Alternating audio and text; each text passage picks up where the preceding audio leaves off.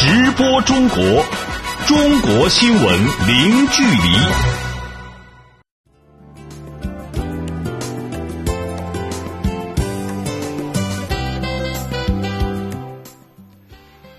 这里是直播中国节目，听众朋友您好，我是主持人林飞。你好，我是王悦。今天节目的主要内容是：中国国家主席习近平会见以色列总理内塔尼亚胡，宣布双方建立创新全面伙伴关系。国务院总理李克强离开北京，对澳大利亚和新西兰进行访问。中国加大民用低空空域开放力度，支持无人机等通用航空产业发展。中方对巴西问题肉表示关切，香港已经暂停进口巴西肉。中国突发应急性传染病应对能力得到跨越式提升。好，欢迎各位持续收听。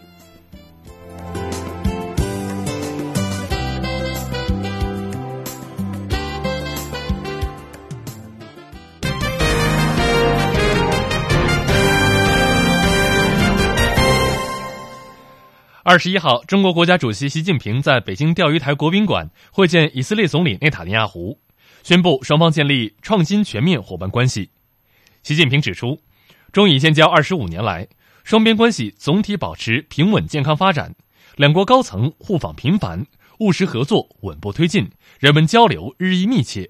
两国建立创新全面伙伴关系，将进一步推动中以创新合作，给两国人民带来实实在在的好处。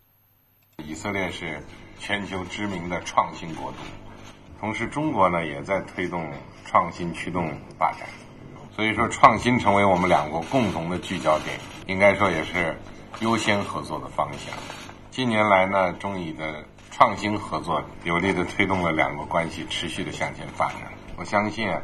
创新全面伙伴关系的建立将有力的推动中以的创新合作，实现优势互补。为两国人民带来更多的实实在在的好处。中国与以色列建立创新全面伙伴关系，是继去年四月中国与瑞士建立创新全面创新战略伙伴关系之后，再次以创新发展理念定位和命名外交关系。对于两国关系的这一新定位，内塔尼亚胡表示，这对以中两国都十分重要。以色列将会成为中国在科技发展方面的杰出伙伴。Your decision. 您决定宣布建立以中创新全面伙伴关系，对以色列和中国都是一个非常重要的决定。我相信以色列将会是中国在科技发展方面的杰出伙伴。这种合作将改善我们的生活，改善我们的衣食住行。科技发展迅速，以色列在这方面有优势，而中国有杰出的科学家、企业家，也很有创新能力。我相信。合作不仅能造福两国人民，也会造福全人类。除了创新，在习近平与内塔尼亚胡的会见中，两国领导人还就两国在“一带一路”框架下加强农业、医疗卫生、清洁能源等重点领域合作，以及以巴问题等交换了意见。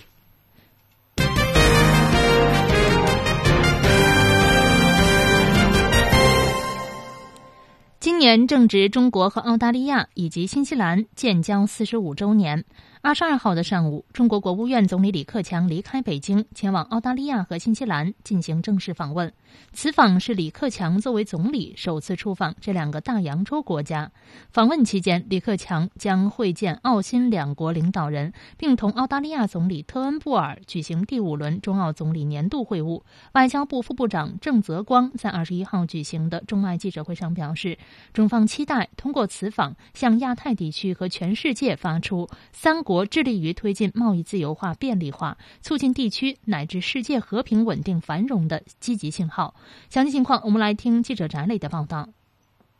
这是两会后中国总理的首次外访。今年对于中国与澳大利亚、新西兰而言，是一个同样具有标志性意义的年份——中澳中心建交四十五周年。在二十一号的记者会上，外交部副部长郑泽光表示，此次出访期间，李克强总理将同澳新两国领导人进行深入沟通。推动中澳中心全面战略伙伴关系进一步向前发展，更好地造福中国、澳大利亚和新西兰人民，同时也向外界传递倡导贸易自由化的声音。在当前世界经济复苏乏力、保护主义和逆全球化思潮抬头的背景下，这次访问也将向亚太地区和世界发出中国同澳大利亚、新西兰致力于维护贸易投资自由化便利化、促进地区和平稳定繁荣的积极信号。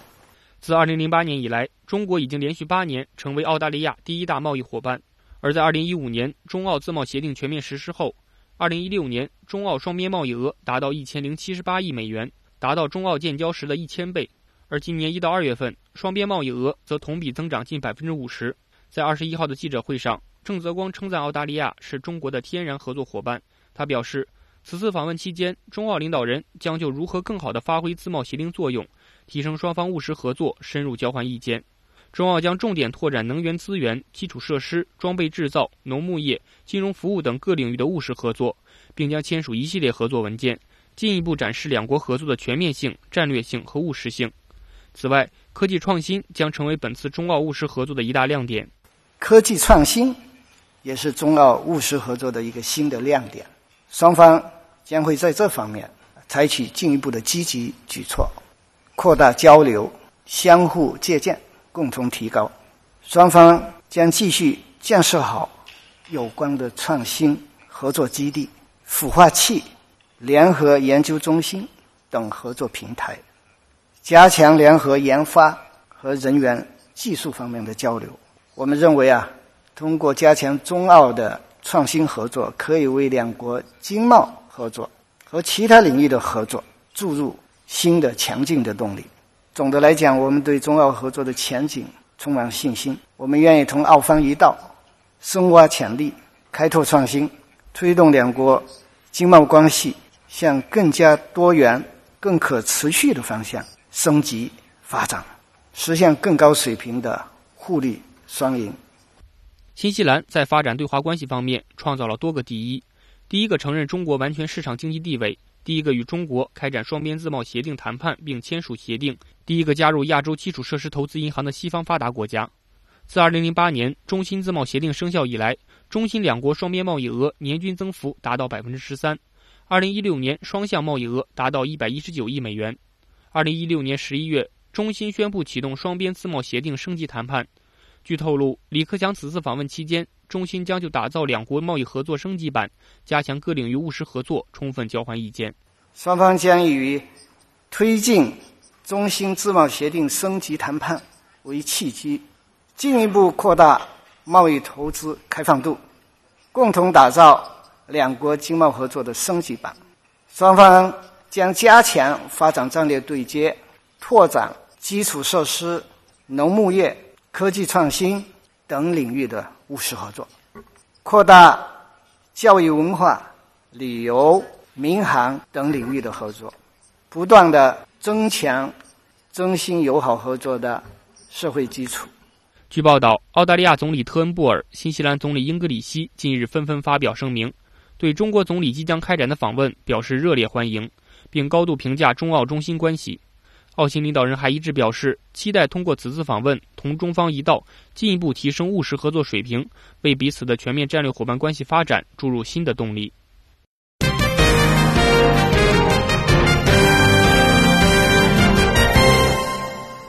二十一号，国务院召开第五次廉政工作会议，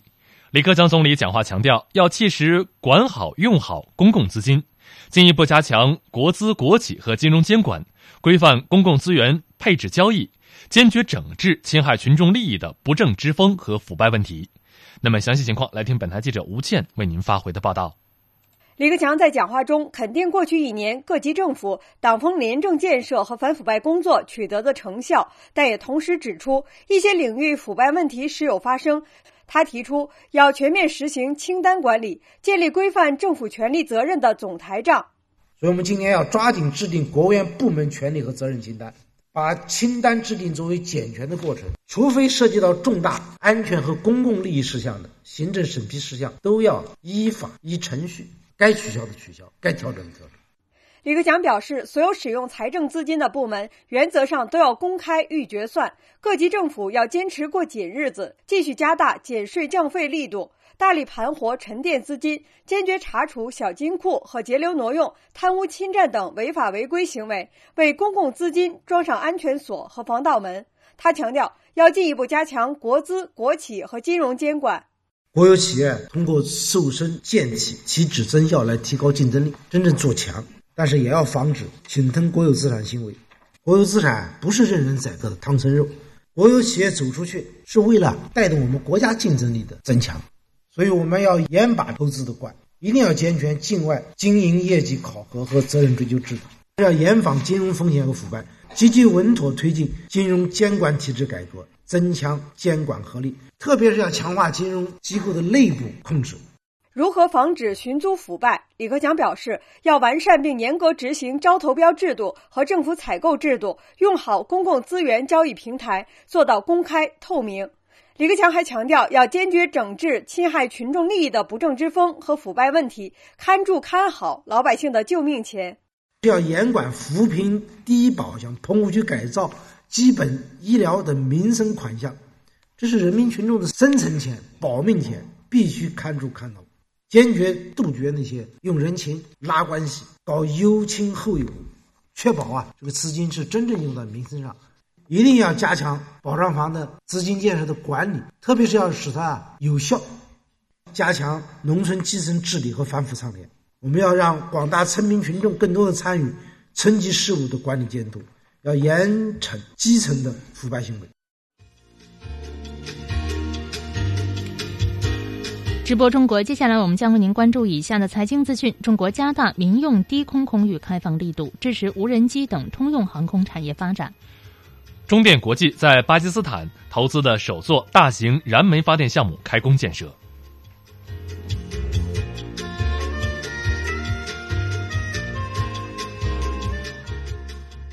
直播中国，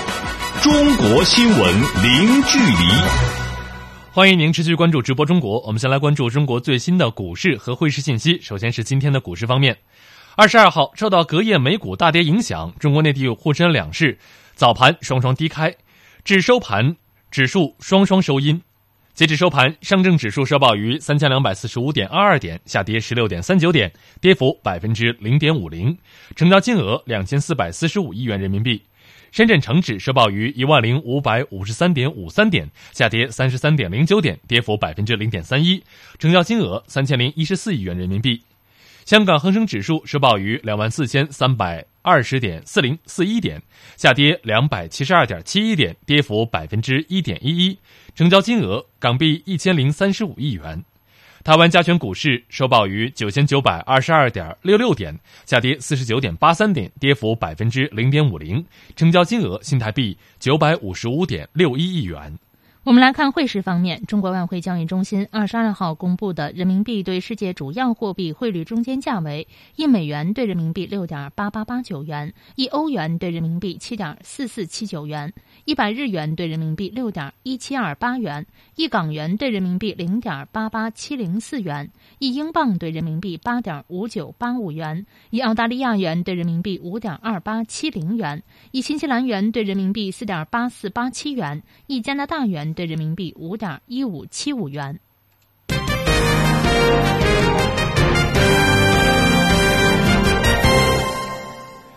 近日，中国国家民航局再次扩大了民用低空空域开放程度，准许在中国的东部、西北和新疆三个地区开展无人机研发、低空旅游等实验和经营活动。中国国家民航局表示，今后将建立开放机制，为各类低空活动需求给予支持。那么，业内人士认为，这有利于中国通用航空产业加速发展。那么，详细情况来听本台记者李林为您发回的报道。通用航空是指使用民用航空器从事公共航空运输以外的航空活动，包括从事工农业生产所需要的作业飞行，以及医疗、抢险、探测文体等方面的飞行活动。近年来，中国通用航空业发展迅速，到二零一五年底，中国可以进行民用飞行的机场超过了三百个，各类航空企业二百八十多家。但总体上看，中国通用航空业规模仍然较小。低空空域管理落后，航空运输服务薄弱，制约中国的通用航空产业，特别是无人机产业的发展。近年来，中国无人机产业发展迅猛，民用无人机广泛应用在娱乐、物流、新闻、搜救、遥感测绘等领域，渐趋普及。但无人机的无许可飞行已经成为了棘手的社会问题。为了改善这一状况，中国国家民航局计划先在中国的东部地区建造无人机研发试飞基地，探索无人机研发试飞管理，为试飞基地划设专用的区域，配套建立地面监视系统。中国航空运输协会通用航空分会秘书长王霞表示，建立无人机研发试飞基地，目的就是要找到一条既能鼓励无人机发展，又能确保其安全的道路。在这个试点过程中，恐怕要针对着这样的一个全产业链进行一个合理的规范才能行。而且，作为无人机呢，在我们国家，我认为目前可以说是在制造业作为全世界领先的一个行业之一。不可能是禁止的，而是应该鼓励。但是，怎样鼓励又能确保安全，这是很重要的。在华东试点，我觉得应该达到这样的目的。低空开放也是公众长期关注的问题。对此，中国国家民航局计划在西北地区建立通航低空监视与服务体系，整合民航管制、情报信息以及军方管制手段。搭建低空管制的服务平台，业内人士认为，通过这样的试点措施，可以为今后整个空域开放铺路。中国民航科学技术研究院航空运输所通用航空室主任张军表示：“把整个的一个空域啊，包括管制空域、到监视空，要实现无缝衔接，解决以往在空域划设的时候形成一个扑倒效应，连成片形成网，我们就能够让整个一个飞行啊，真正能够实现一个。”灵活便捷的一个效果。此外，在新疆地区，民航局还将推动航空加旅游的试点工作，比如通航企业可以开展小范围的空中游览项目。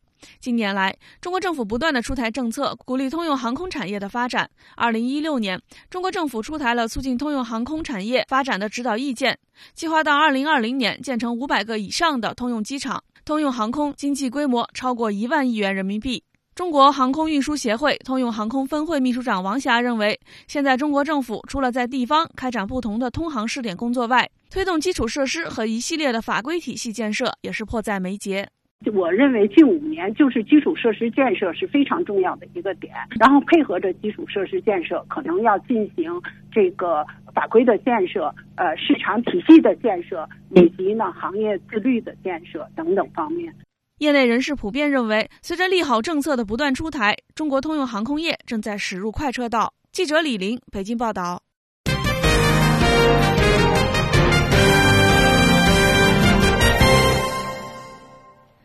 二十一号，由中国电力国际有限公司和巴基斯坦湖布电力有限公司共同投资建设的燃煤发电项目，在巴基斯坦西南部俾路支省的湖布地区举行开工仪式。这一项目是中电国际在巴基斯坦投资的首座大型的燃煤电站项目。详细内容，请听驻巴基斯坦记者王琦发回的报道。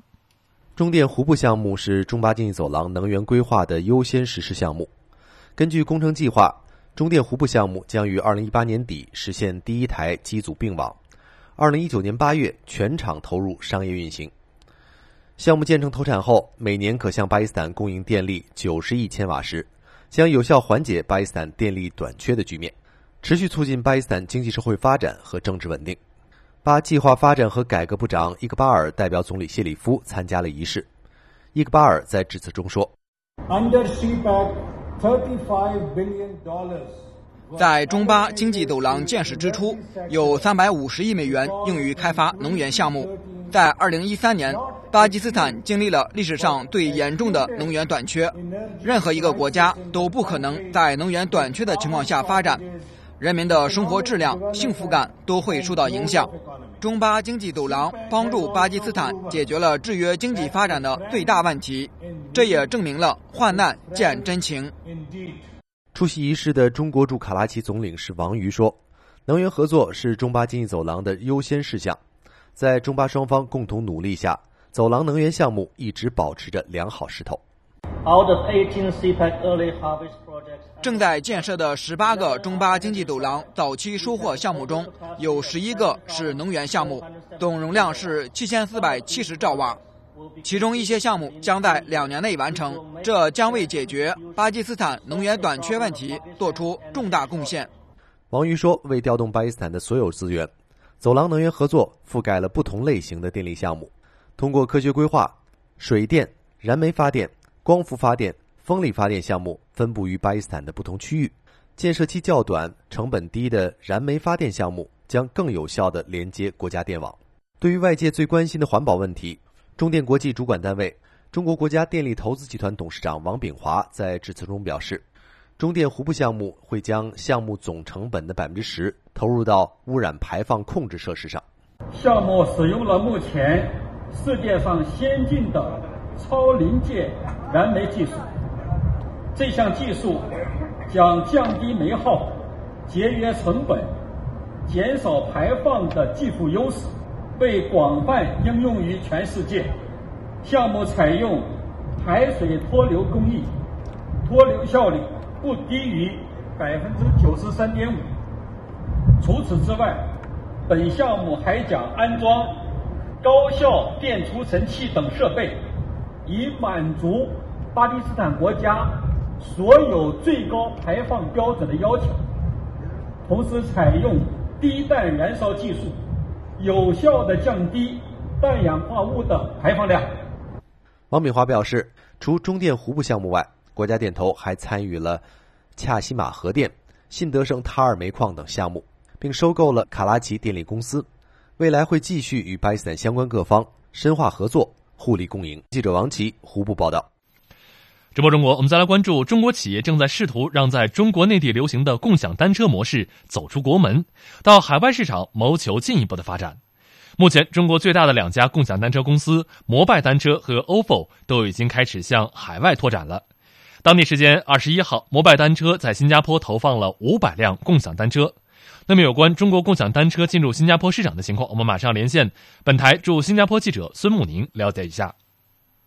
二十一号，摩拜单车在新加坡几所高校和地铁站附近投放了五百辆共享单车，正式加入该国的共享单车市场竞争。摩拜此次投放的单车在投放初期的优惠期内，每小时收费零点五新元，也就是约合人民币两块五毛钱。摩拜单车表示，将采取一系列措施，鼓励新加坡用户积极使用共享单车，并正确取车还车。据了解，摩拜单车的投资方中有新加坡的淡马锡控股。摩拜在投放单车前，与新加坡陆路交通局进行了沟通，他们将与政府合作，解决之前困扰本地居民的共享单车占用居民自行车停车位的问题。而该公司也与安盛保险集团合作，用户在开始使用自行车的同时，已经自动受保，提供了完备的安全保障。与此同时，共享单车的另一大巨头 OFO 上月已经在新加坡市场投放了一千辆单车，形成了一定规模。为了适应新加坡多山地的岛国交通条件，OFO 在新加坡全球首次投放了变速单车，并尝试通过免费骑行的方式吸引更多的用户。OFO 计划在今年将投放单车数量提升至上万辆，全面进军新加坡市场。而在上海注册成立的新加坡本土共享单车品牌 OBike 也已经投放了三百辆单车，但是考虑到共享经济目前的烧钱模式，该公司可能在与摩拜和 OFO 两家公司的竞争中并不占优势。嗯，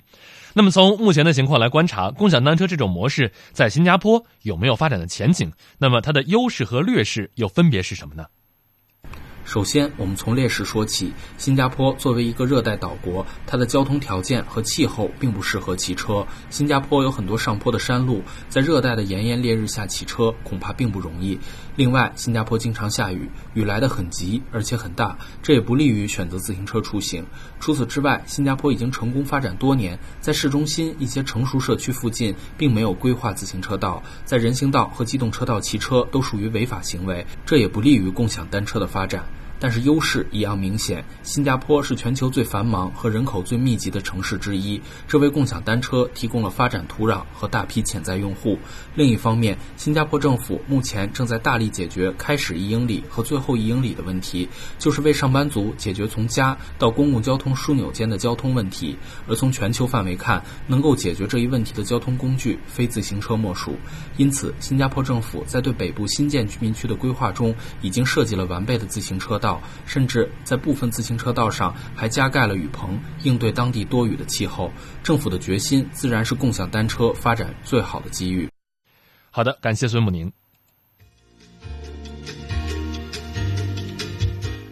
欢迎您持续关注直播中国下半时段，一起来看中方对巴西问题肉表示关切。香港已经暂停进口巴西肉。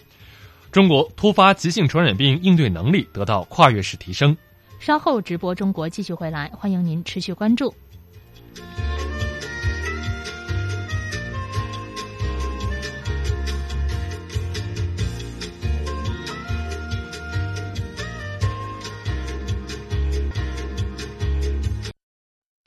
直播中国，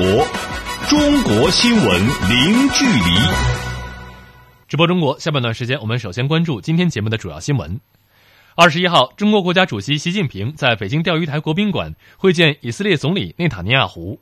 宣布双方建立创新全面伙伴关系。二十二号上午，中国国务院总理李克强离开北京，前往澳大利亚和新西兰进行正式访问。访问期间，李克强将会见澳新两国领导人，并同澳大利亚总理特恩布尔举行第五轮中澳总理年度会晤。近日，中国国家民航局再次扩大了民用低空空域开放程度。准许在中国东部、西北和新疆三个地区开展无人机研发、低空旅游等实验和经营活动。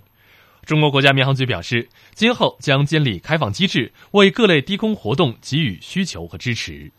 中国对巴西部分工厂制售过期和变质肉食品表示关切。中国外交部发言人华春莹二十一号在北京表示，为保障中国国内消费者安全，中国政府主管部门采取了预防性、临时性保护措施。中方希望巴方对案件进行彻查，确保舒华食品安全可靠。香港当天也宣布暂时禁止所有巴西生产的冷藏及冰鲜肉类和禽肉进口。中国科技部二十一号发布传染病防治重大专项成果，在过去近十年的时间里。中国突发急性传染病应对能力得到了跨越式的提升，传染病防控能力达到国际先进水平。未来，中国还将加快高等生物安全防护实验室的建设步伐，完善重大传染病诊治体系。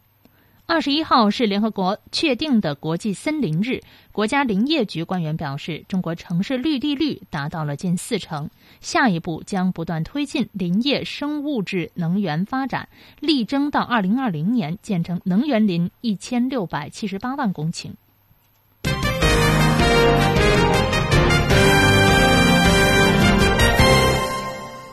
直播中国，我们来关注巴西变质肉风波。根据报道。全巴西有近三十家工厂存在销售过期和变质肉食品的违法行为。当地时间十七号，巴西警方的通报称，相关的涉案人员已经被逮捕，并且协助调查，涉事工厂已经停工了。那么，中国是巴西肉食品的主要消费国之一。巴西农业部的数据显示，中国百分之七十的鸡肉来自巴西。巴西驻华大使马上说，目前巴西勒令停产的工厂并不向中国出口产品。不过，中国外交部还是对于此次事件表示了关切。中国外交部发言人华春莹二十一号在北京表示，希望巴方采取更加严格的措施，确保舒华食品安全可靠。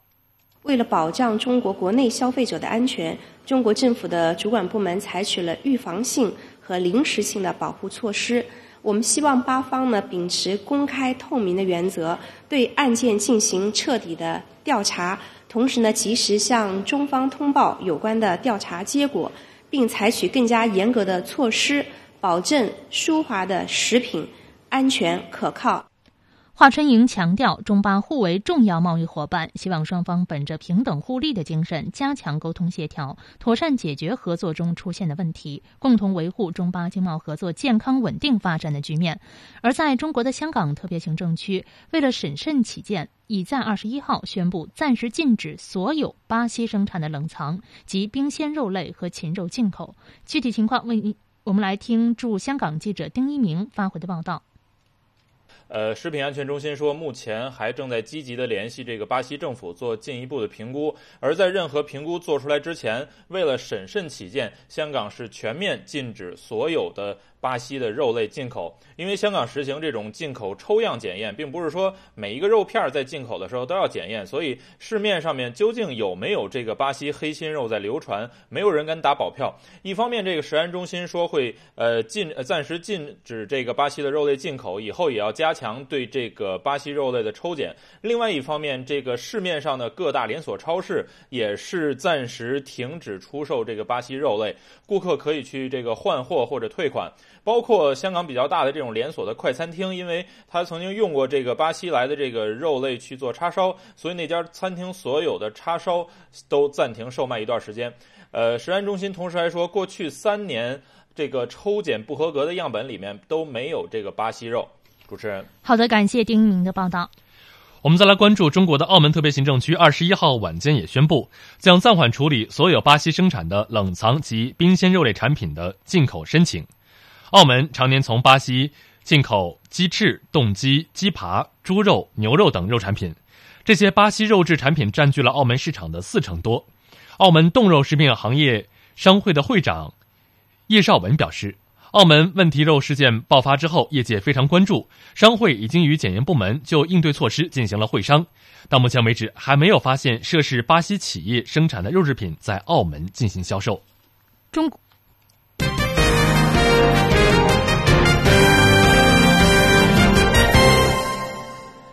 中国科技部二十一号发布传染病防治重大专项成果，在过去的近十年的时间里，中国突发急性传染病应对能力得到跨越式的提升，传染病防控能力达到了国际的先进水平。国家卫生计生委官员还表示，未来中国还将加快高等级生物安全防护实验室建设步伐，完善重大传染病诊防治体系。下面请听记者柳青发回的详细报道。中国在二零零八年启动重大传染病防治专项。中国工程院院士徐建国介绍说，目前中国突发急性传染病应对能力得到跨越式提升。就说新病源无非包括几个，第一个是国外已经有了，我们还没有传进来的，发现这个我们是一点问题没有，包括这个像塞卡呀、呃黄热病啊等等。第二个就是在中国推测的发生变异了，呃流行特点不一样了，然后呢病死率增高了。这个我们也没有问题，但是如果我们发现未知的，我们大家都不知道这个病原体，这个能力这两年得到很大的提高。比方说，我们国家现在已经发现了接近一千六六百种新的病毒和一些细菌。如果我们具有发展这种能力，那么在新的传染病来的时候，或者出现新的病原体的时候，就是我们就有信心来迎接这个挑战。据了解，中国目前已初步建立了七十二小时内鉴定三百种已知病原及未知病原的筛查技术体系，建立了由十二个核心实验室、九十一个区域重点监测实验室和八百余个哨点医院组成的跨部门、跨地区传染病症候群监测实验室网络。此外，中国还成为继美国与加拿大后，国际上第三个实现传染病分子分型监测网络化与信息化的国家。徐建国表示，这将大大加强中国传染病疫情。发现能力和溯源能力。现在的传染病和过去不一样了。现在一个传染源可以到多个城市，甚至到多个国家。一个病原体如果在十个城市同时出现的话，在早期是出现是个案的。那么我们这个网络，它在十个城市同时出现的话，我们把十个城市拉起来，我们就会找见这个传染源，早期预警这个这个爆发。所以应该来说是居世界先进水平。传染病防治专项启动以来，中国艾滋病核酸筛查试剂实现国产化，将检测窗口期从二十八天缩短到十一天以内，优化乙肝疫苗免疫接种策略，提高母婴阻断率，五岁以下儿童乙肝表面抗原携带率降至百分之一以下，产出一系列结核病诊断试剂，使结核分歧杆菌测试时间由四至八周缩短至六小时以内。中国国家卫生计生委科教司司长秦怀金介绍说，未来中国还将加快高。等级生物安全防护实验室建设步伐，完善重大传染病诊防治疗体系，力争在二零二零年每个省都能建成一个生物安全高等级实验室。记者柳青北京报道。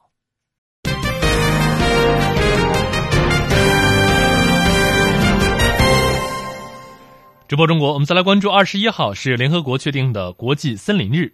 全国绿化委员会和国家林业局等部门在北京组织了植树纪念活动。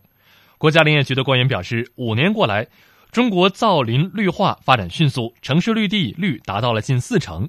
下一步将会不断推进林业生物质能源发展，力争到二零二零年建成能源林一千六百七十八万公顷。下面来听本台记者杨琼为您发回的具体报道。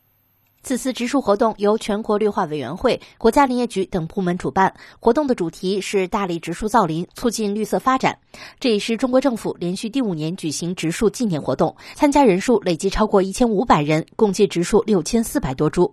近年来，在国际森林日纪念活动的带动下，中国城乡的生态面貌不断改善。国家林业局副局长刘东升介绍说：“国际森林日到现在已经是第五个年头了，这个五年来。”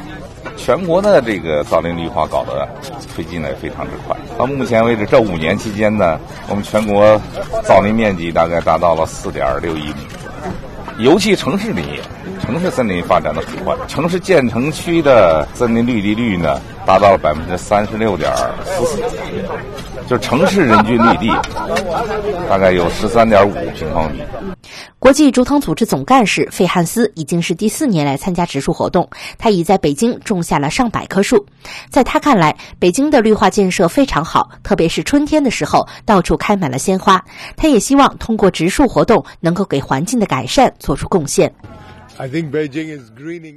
我对北京的绿化印象深刻，特别是开车出去的时候，看到道路两旁有很多的树。植树造林特别重要，对于改善空气质量，对于人们的健康都非常重要。所以我很喜欢参与植树活动，我认为这是特别棒的活动。二零一七年，联合国确定的国际森林日主题是“森林与能源”。中国现有森林面积两亿多公顷，生物质总量超过一千八百亿吨，林业生物质能源发展潜力巨大。国家林业局副局长刘东升表示，发展生物质能源，特别是发展林业生物质能源，是缓解当前人类社会健康持续发展面临的能源巨大消耗、二氧化碳大量排放、生态状况持续恶化等危机的重要途径。森林能提供的生物质能源非常之多。包括森林纤维、森林淀粉、呃森林油料等等。未来我们相信林业和森林产品在改善中国的能源结构、增加生物质能源供给、应对气候变化、改善环境质量方面，一定会发挥重大的战略的作用。国家林业局表示，将力争到二零二零年建成能源林一千六百七十八万公顷，林业生物质年利用量超过两千万标准煤。环球资讯记者杨琼，北京报。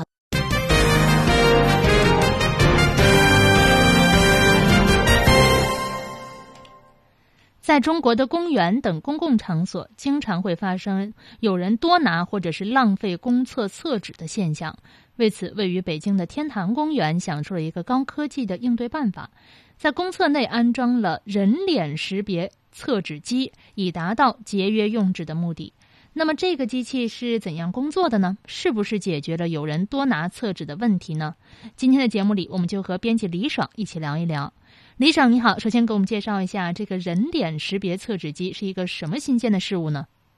嗯，好的。北京市天坛公园自二零零七年起开始在园内的卫生间提供免费的厕纸，但是经常出现厕纸被大卷带走，或者是游客使用浪费的情况。那大量拿取厕纸的行为给公厕的管理者带来了不小的财务负担。为了解决这一问题，天坛公园部分公厕近日推出了人脸识别厕纸机，在北门、南门、西门三座公厕共安装了六台机器，分别设置在每座公厕的男厕所和女厕所的入口处，并根据男女。的平均身高分别调整了高度。据介绍，人脸识别测纸机在使用的时候呢，游客需要摘掉帽子、眼镜，并在屏幕前站立数秒之后，机器下方就会缓缓的出纸，人的面部形象会被摄像头记住。目前，该机器设置的是同一个人每隔九分钟可以取一次纸，每次出纸的长度为六十厘米，并由原来的单层纸改成了双层纸。主持人。嗯，那么这个每次出纸间隔九分钟、六十厘米长度的参数是怎么计算出来的呢？那据该款自动测纸机的设计者介绍，这些数值呢是通过第三方调查公司的调查数据来设定的。调查公司选取了多家公厕，通过对如厕人的访问调查，并对统计数据进行分析，得出了这个结论。比如说，目前的一次出纸量是六十厘米，是因为在调查中发现，参与调查的受访者中有百分之九十的人如厕用纸长度在四十至六十厘米，所以说基本上六十厘米已经是一个用纸长度的极限了。所以机器的出纸量就选择。了六十厘米这个上限。而关于同一个人使用这款机器的九分钟间隔的设定，调查中发现，除去急性腹泻的特例，在选择参与调查的肠胃不太好的受访者中，有百分之七十的人两次上卫生间的时间间隔为九分钟到十五分钟之内。呃，所以呢，为机器设定了九分钟内不重复使用的数值参数。主持人。嗯，那目前这个人脸识别测纸机使用的效果怎么样？是不是真的达到了节约用纸的目的呢？嗯，其实不仅仅是天坛公园。早在二零一六年的六月份，就已经有二十余台这样的机器安装在了北京奥林匹克公园中心区的公厕内。据奥林匹克公园管委会的负责人介绍，使用了这台机器之后，浪费的现象被大大的控制了。公厕卫生纸的用量比原来下降了七成左右。以一个公厕点为例，以前每天用掉的厕纸呢得有十四卷，使用这个机器之后降到了每天四卷。以每卷厕纸价格为七元钱人民币为例。每个厕所每月就可以节省人民币两千一百元左右。那该负责人还表示，与人脸识别厕纸机几千元的投入成本相比，节省下来的公厕运行成本呢是非常可观的。天坛公园也表示，使用这款机器肯定会大大节省和减少公园公厕的运行成本。那保守的估计，呃，会让公园公厕的整体运行成本呢减少约百分之三十。主持人，好的，感谢李爽的介绍。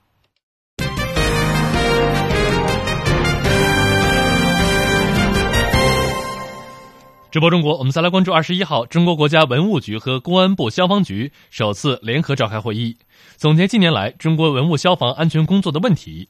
会上指出，近年来火灾仍然是古城镇、古村寨和文物建筑最大的安全威胁。中国正在逐渐完善文物消防安全管理制度，提升文物消防安全的防控能力和管理水平。下面来听本台记者林维为您发回的详细报道。在众多威胁文物安全的因素中，火患居于首位。火灾一直是古城镇和文物建筑最大的危险，因为文物有不可再生的属性，一旦发生火灾事故，损失无法估量。据统计，二零一零年至今，已有三十四处全国重点文物保护单位内出现火情和发生火灾事故，很多重要的文物建筑在熊熊大火中受到严重的损毁，甚至全部灭失。比如，二零一四年云南香格里拉市独克宗古城火灾，过火面积近百亩，烧毁房屋二百四十二栋；二零一五年云南大理州拱辰楼火灾，使六百多年历史古迹全被烧毁。中国公安部消防局局长于建华在剖析文物建筑消防安全现状时指出，目前主要存在以下突出问题：一个呢，建筑的耐火等级低，多采用木质结构，易燃可燃物多，而且建筑密度大，缺少防火的分割，一旦起火，极易迅速蔓延。二是用火用电不规范，违章动用明火，大量蚊香点蜡烛，电气线路乱接乱拉，老化严重。三是消防设施设备缺失。于建华强调，各级公安消防部门要加强与文物部门的沟通配合，建立完善信息互通、定期研判、联合执法、风险预警等长效机制。据国家文物局透露，有关方面正在逐渐完善文物消防安全管理制度，先后出台了《文物建筑消防安全检查规程》等指导文件，提升文物消防安全的防控能力和管理水平。此外，国家文物局正在积极推进文物消防安全基础设施建设。国家文物局副局长宋新潮介绍说，国家文物局组织实施了文物消防安全百项工程，全面提升一百处文物保分布丰富、消防基础相对薄弱的古城、古镇、古村落的古建筑群的这种消防能力。此外呢，每年还支持一百至一百五十个全国重点文物保护单位的消防设施建设，同时呢，积极的探索解决区域性的火灾防控。部署开展文物建筑电气火灾的防范的这种示范性的应用，将文物建筑的专项消防设施的研发试点和这个应用工作呢，纳入了文物保护的装备产业化及应用示范的这种优先项目。记者林伟北京报道。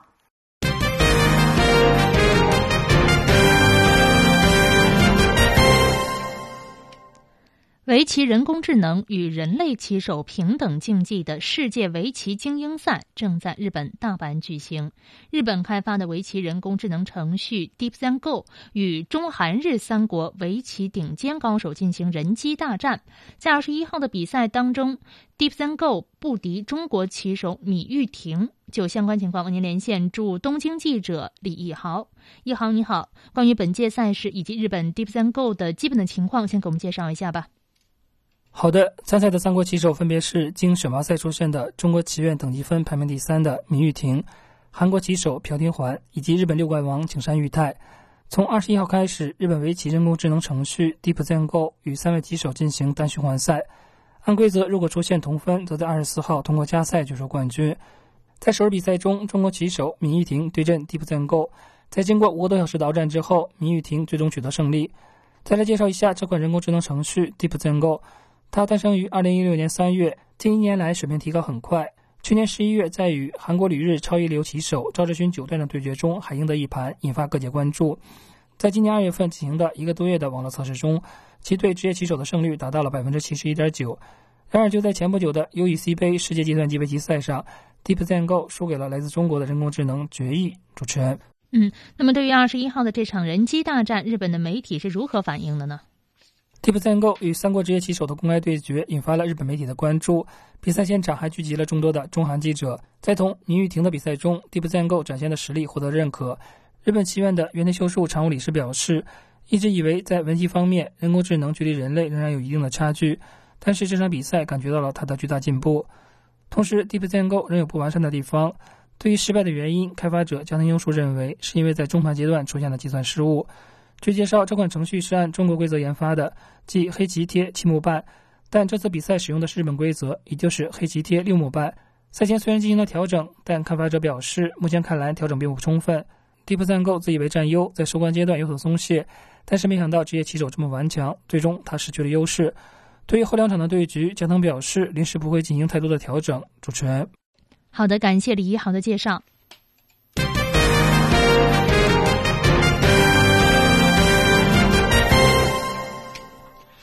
直播中国，我们再来关注第十一届亚洲电影大奖。二十一号晚间在香港揭晓，共颁出十五个大奖。冯小刚执导的《我不是潘金莲》斩获包括最佳电影、最佳摄影和最佳女主角在内的三项大奖。范冰冰凭借《我不是偏潘金莲》问鼎最佳女主角，最佳男主角桂冠被日本影星前野忠信以《临渊而立》收入囊中。香港演员林雪则借由《树大招风》获得了最佳男配角。那么，亚洲电影大奖创办于两千零七年，是首个为表彰亚洲电影业界的杰出人士而设立的颁奖活动，致力于推动区域内的电影迈向国际化，打造亚洲的奥斯卡。最新的调查显示，在全球最佳旅游目的地的中国榜单当中，北京、香港、上海仍然是全球游客来华的首选。西南地区旅游资源则是越发受到了关注。全球旅游规划平台猫头鹰二十一号公布二零一七年旅行者之选全球最佳目的地榜单。今年全球共有四百一十八个旅游目的地入选，其中印度尼西亚巴厘岛是位列世界榜单的首位，成为本年度全球最受欢迎的旅游目的地。而中国的北京、香港上榜亚洲前二十五大目的地，拉萨、九寨沟和香格里拉人气暴涨，跻身旅行者之选中国十佳旅游目的地。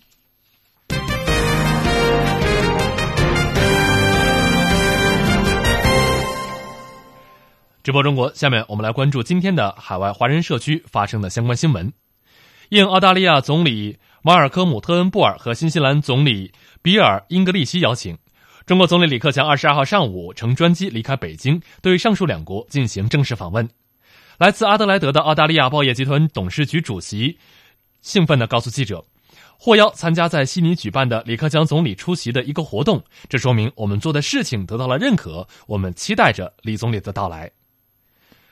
和他有着同样心情的还有澳大利亚的很多华人华侨，他们在不同的行业中也在精心的准备着，希望中国总理访问的时候能够促进两国的关系提升，为他们在居住国发展创造更多的机会。这几天，华星艺术团团长于俊武显得格外的忙碌，有一千名团员将会参加欢迎仪式，同时几场文艺演出也是在紧锣密鼓的排练当中。于俊武说：“不管身在何处，华人华侨的根是中华文化，华星艺术团就是要把华人华侨对中华文化的渴望所产生的能量凝聚起来，在海外本土形成传承中华文化的强大的实力。”澳大利亚是多元文化的国度，中。华文化已经成为了多元文化重要的组成部分。澳中两国应该形成优势互补、互利双赢的局面。期待李总理的访问，达成适合两国共同发展的共识，开创两国更加美好的未来。从商业转向报业的很多人表示，对澳中两国经济文化的交往与发展有个更深的体会。很多人表示说，李总理此次到访的时机啊非常关键。中国的两会刚刚结束，李总理出访的第一个国家就是澳大利亚，这将对两国之间的不论是政治、经济还是文化，都会起到很好的推动作用。扎根澳大利亚、传递两国资讯的海外华文媒体典范，是我们报业集团的理念。我们将坚持这一理念，促进澳中之间的了解、合作与发展。很多人都这么表示。不久前，李克强总理对侨务工作作出了批示，指出海外侨胞和归侨侨眷是中国联系世界的重要的纽带，是促进国家发展的重要的依靠力量。澳大利亚孔子研究会会长钱启国表示，李总理的批示对我们是巨大的鼓舞。海外华人华侨具有爱国爱乡、支持祖籍国建设的传统。今年是中澳两国建交四十五年，中国已经成为澳大利亚最大的贸易伙伴。中澳自贸协定又是在二零一五年生效。钱启国认为，李克强总理此访将会促进两国政治、经济、贸易、人文等各个方面的发展。作为生活在当地的华人华侨，也是最大的受益者，是侨社发展壮大的契机。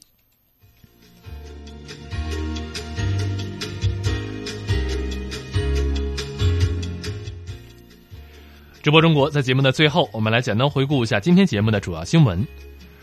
中国国家主席习近平会见以色列总理内塔尼亚胡，宣布双方建立创新全面伙伴关系。国务院总理李克强离开北京，对澳大利亚和新西兰进行访问。中国加大民用低空空域开放力度，支持无人机等通用航空产业发展。中方对巴西问题肉表示关切，香港已经暂停进口巴西肉。中国突发应急性传染病应对能力得到跨越式提升。今天的直播中国到这里就结束了再会。再会。